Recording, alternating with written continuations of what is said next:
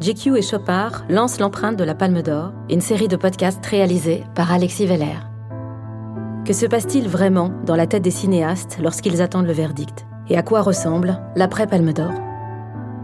Six lauréats se confient comme rarement sur leur expérience intime. Dans cet épisode, place au boss, Martin Scorsese. La Palme d'Or. Palme d'Or Festival international. La Palme d'Or 90. La Palme d'Or. La Palme d'Or a été attribuée. Par chance, j'ai réussi à m'en sortir. Cette palme d'or a été une grande leçon pour moi. En 1976, le Festival de Cannes a du flair et couronne un jeune réalisateur américain. Son nom, Martin Scorsese. Son film, Taxi Driver. C'est encore un jeune cinéaste inconnu, et alors qu'Hollywood l'ignore, la croisette l'honore.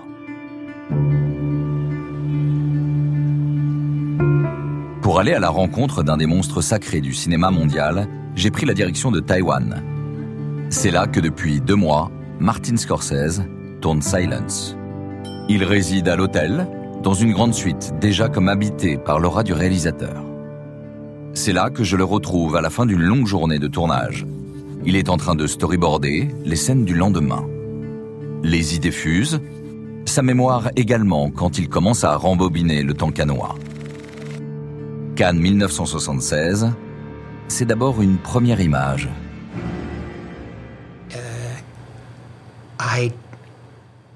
Je me souviens porter une veste blanche. Ça me plaisait. Je ne sais pas pourquoi, mais je trouvais que cette idée était géniale. Peut-être pas si géniale que ça au final. Vous savez, c'était les années 70. On sortait des années 60.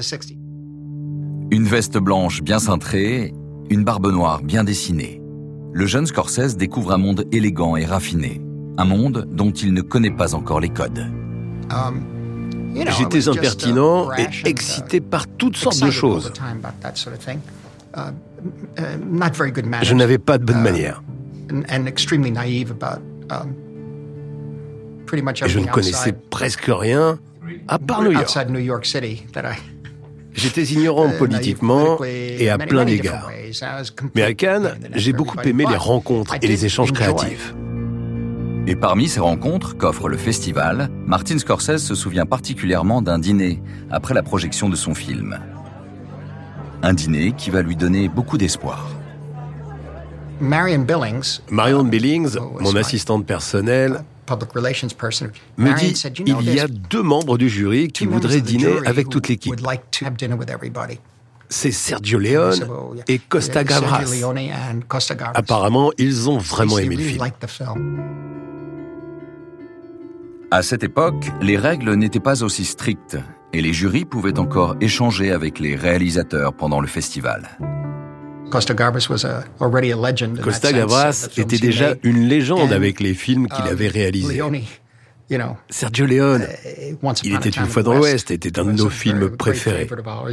C'était dans un restaurant qui s'appelait l'Oasis. Je me souviens de cette grande tablée. On a passé un très bon moment.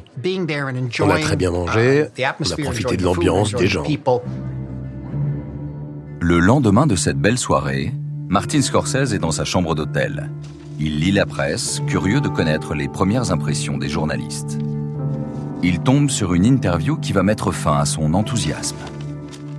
Une petite revue était distribuée tous les jours sur la croisette. Cruising the Croisette, euh, quelque chose comme ça. En tout cas, Tennessee Williams déclarait qu'il n'aimait pas le film, qu'il le trouvait trop violent, et c'était le président du jury. Alors on s'est dit, ok, profitons du lieu encore une journée et rentrons. Le jeune Scorsese pense alors ne plus entendre parler du Festival de Cannes. Mais c'était sans compter sur la volonté de Costa Gavras et de Sergio Leone de le voir consacré. Quelques jours plus tard, il est réveillé au petit matin.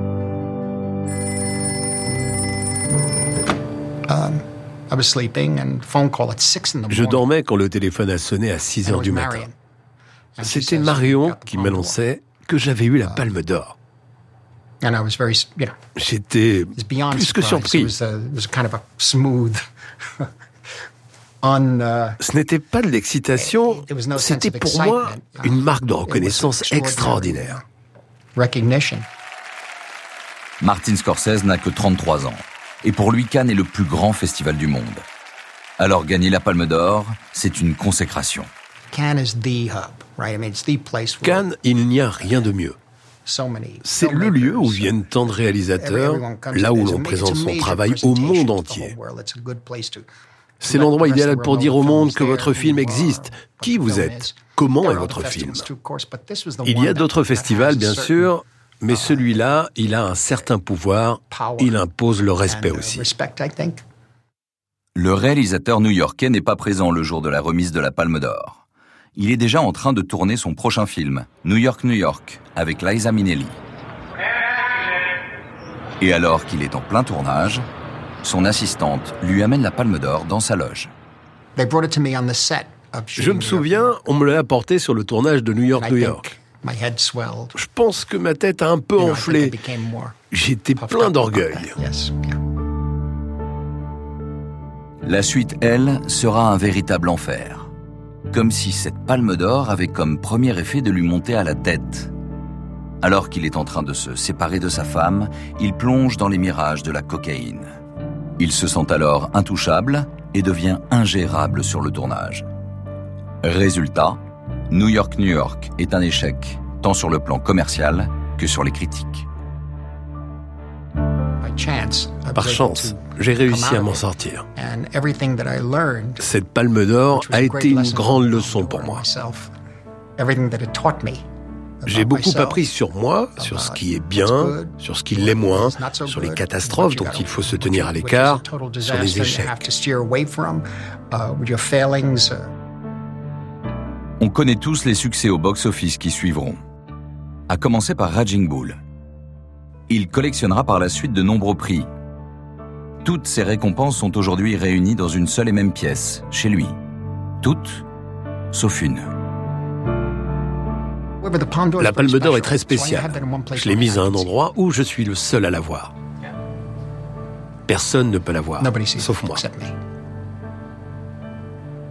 Et vous la regardez régulièrement Oui, pour me souvenir des hauts et des bas.